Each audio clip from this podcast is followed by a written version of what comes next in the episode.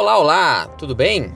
Você que está aterrissando agora neste podcast, eu sou Breno Costa, sou fundador e chefe de desenvolvimento jornalístico do Bril, que por sua vez vem a ser a única empresa brasileira dedicada a fazer o desenvolvimento individual de jornalistas dentro da nossa querida profissão.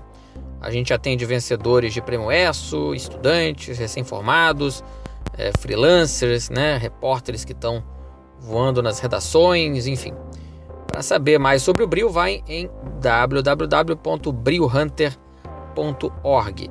Para você que já vem acompanhando o Bril e este singelo podcast sobre a colisão entre práticas jornalísticas, mídia e tecnologia, a novidade é que agora eu, Breno, estou de volta ao Twitter, depois de uns três anos parado. Na verdade, eu nunca engatei por lá, mas agora acho que pode ser útil, aparentemente. Então, se quiser me acompanhar por lá, será um prazer. É o arroba BrenoMLC, Breno M de macarrão, LC. Mas vamos ao que interessa. Já estamos em 25 de julho de 2018. Supostamente tem rodada do Campeonato Brasileiro hoje, mas eu tô tão sem tempo que eu nem sei com quem o Flamengo joga. E este é o Pílulas Bril.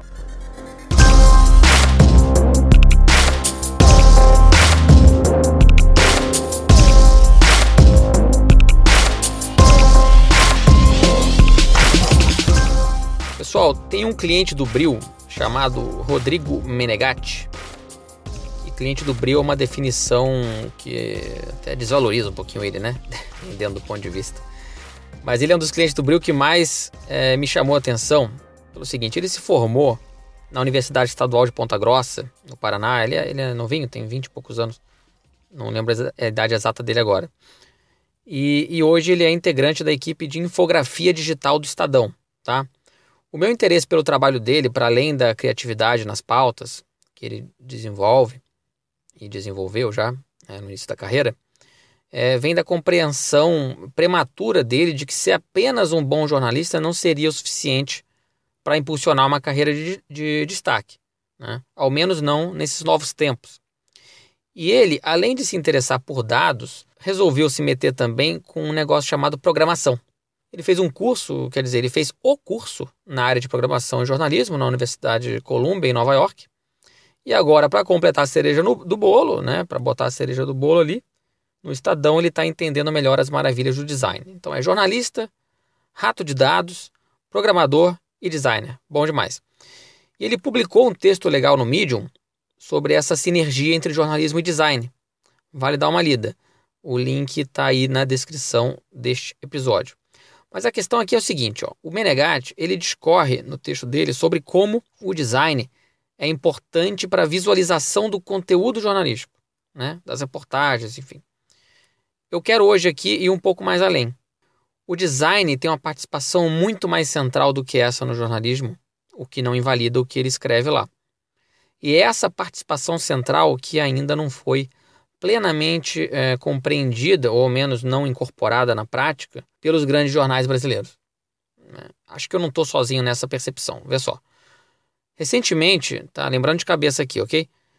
Recentemente a gente teve mudança no site do Estadão, no site da Folha, o layout de jornais, né, o jornal impresso, né, é, no caso da Folha, também mudou e agora, a partir do próximo domingo, o Globo também vai mudar.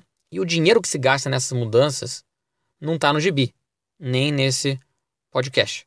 São investimentos feitos com o nobre propósito ali de modernização, né? Mas mudar a cara não adianta se não vier acompanhado de um ajuste significativo na espinha dorsal desses veículos.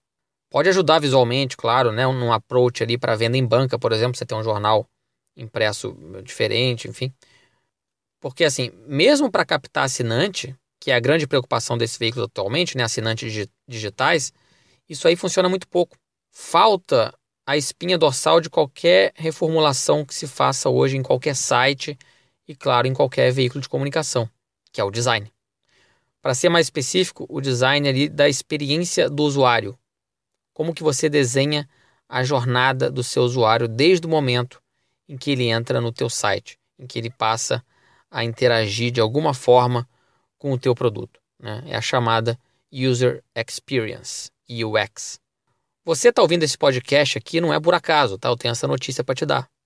De alguma maneira, eu consegui intencionalmente fazer com que você chegasse a ouvir esse podcast.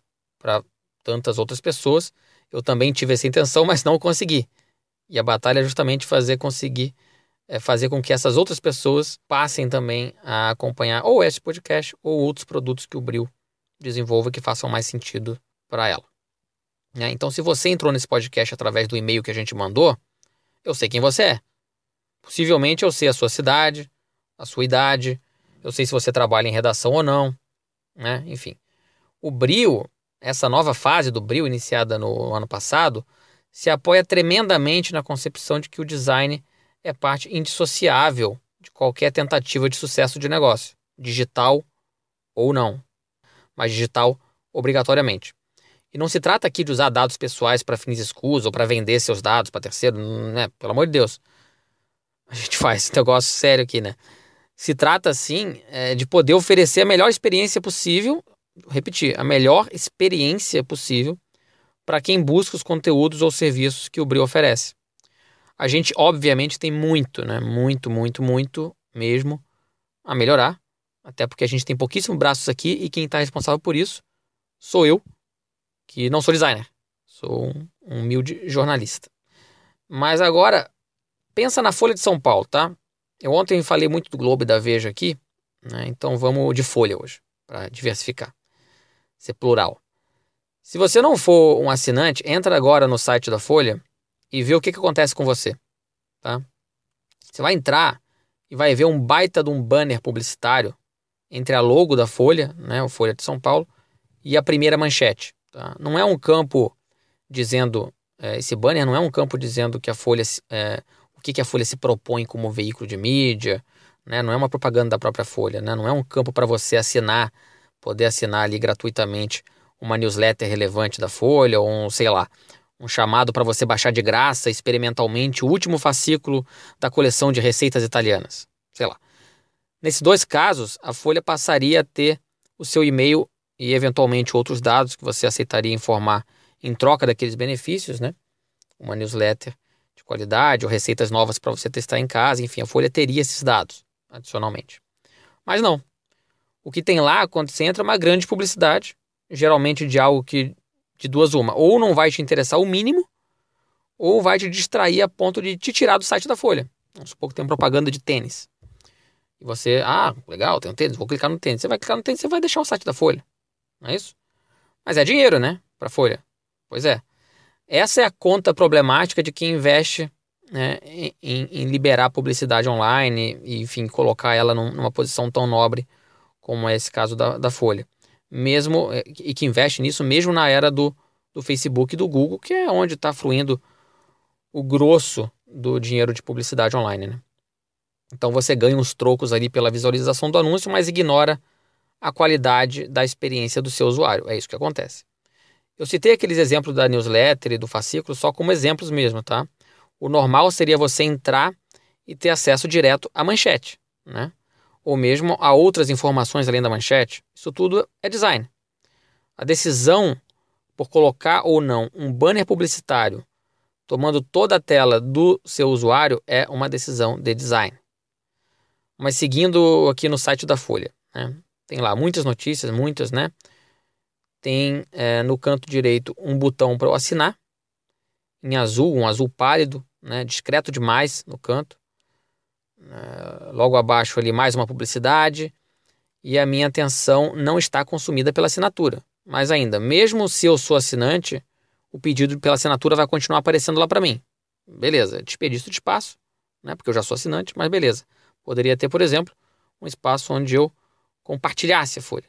Mas como a gente vai ver aqui, os botões de compartilhamento da folha em rede social tá lá no pé do site. Depois que você rola tudo, tudo até lá embaixo, você encontra uns botõezinhos bem singelos, né, é, cinzas para isso acontecer. Então, e aí quando você vai rolando mais o site, só bem lá para baixo, também numa caixinha bem discreta, vem um escolha suas newsletters e algumas opções. E é só isso. É o único campo onde o jornal busca pegar alguma informação minha para eventualmente começar a me oferecer conteúdos mais customizados, né? me convencer de que realmente vale a pena assinar o jornal ou mesmo adquirir algum outro produto ou serviço que eles ofereçam, né?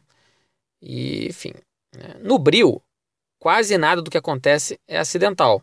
Né? Esse podcast foi criado como uma forma de fomentar uma reeducação dos nossos clientes e dos nossos potenciais clientes sobre como o jornalista deve ver o jornalismo, né? de forma muito mais integrada à tecnologia.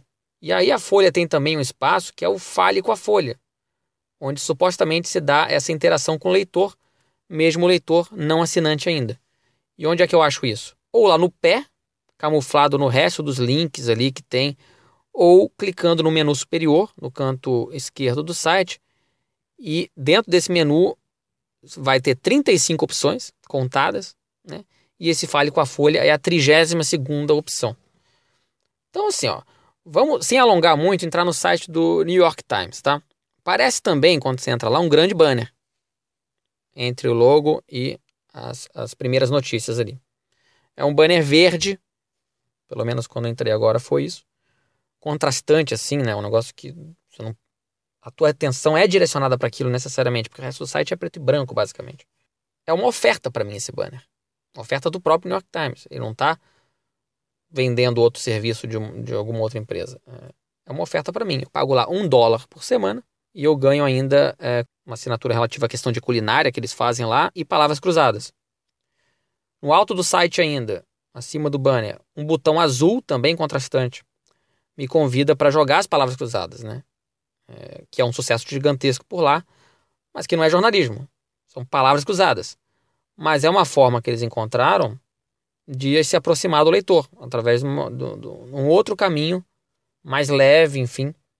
E um pouco mais para baixo, tem dois campos para eu assinar newsletters dentro de editorias específicas. Uma sobre Smart Living, que é uma sessão que está fazendo um super sucesso lá com eles, que é dicas para como você vive nesse mundo moderno e tal, coisas, sei lá, como que você limpa o seu laptop, né, por exemplo. Tinha, teve uma matéria dessa um tempo atrás lá. Coisas assim, serviço. Serviço prático e útil para a nossa vida real. E uma outra newsletter sobre gênero. Né? Eles recentemente criaram uma editoria de gênero lá. É, na verdade, deram que era um cargo de editora de gênero, não tem uma editoria específica. A questão de gênero, é, supostamente, ela está atravessando tudo que é reportagem, editorias, enfim. Negócio é o seguinte, minha gente: um site tem que ter um objetivo. Né? Qual é o objetivo da Folha? É ser compartilhada? É conseguir fazer a pessoa assinar? É estimular a leitura das melhores reportagens para que a pessoa tenha uma boa impressão de conteúdo? Né? É ser lida pelo máximo número de pessoas? o que é preciso é definir um objetivo e seguir nele. Os esforços de design, eles têm que ser direcionados para isso. O hard news, por exemplo, é a melhor opção para se colocar em destaque no jornal ou melhor é chamar para a matéria mais bem trabalhada do dia? Depende. Se você quer trabalhar mais a questão da impressão boa de conteúdo, faz mais sentido você jogar a matéria mais bem trabalhada do dia, aquela reportagem especial e tal. Se a tua ideia é, é sei lá, estimular compartilhamento, então você já joga para o alto hard news. São questões que não podem ser respondidas no automático, né? Atulhar o site com notícia, foto, breaking news, isso tudo é escolha óbvia de um outro tempo. Hoje em dia, as escolhas que fazem mais sentido podem ser outras, né? Mas aí é preciso fazer um trabalho de design de produto.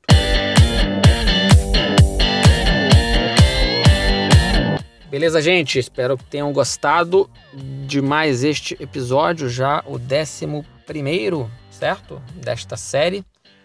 Vamos seguir tentando fazer este podcast diariamente.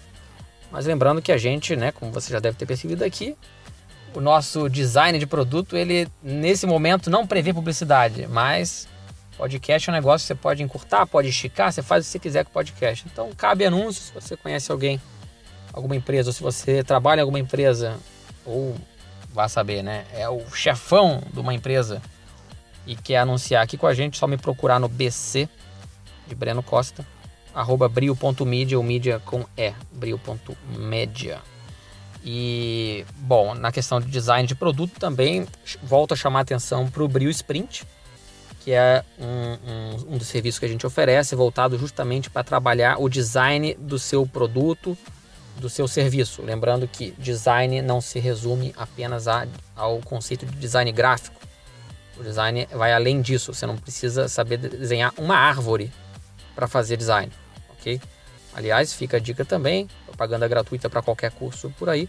Se você pensa em fazer alguma faculdade além do jornalismo, se você tem essa necessidade e tal, considera bastante fazer design. É uma coisa que vai ajudar muito em termos de pensar tanto eh, na sua condição eh, de, de, funcionário de uma empresa de comunicação, enfim, um repórter empregado num veículo tradicional, ou principalmente no caso se você está querendo desenvolver uma carreira própria, desenvolver um negócio próprio, enfim, ter é, conhecimento de design é tão importante hoje em dia quanto ter o conhecimento de programação. Eu diria que é mais importante, pelo menos primeiramente, você saber design do que saber programação.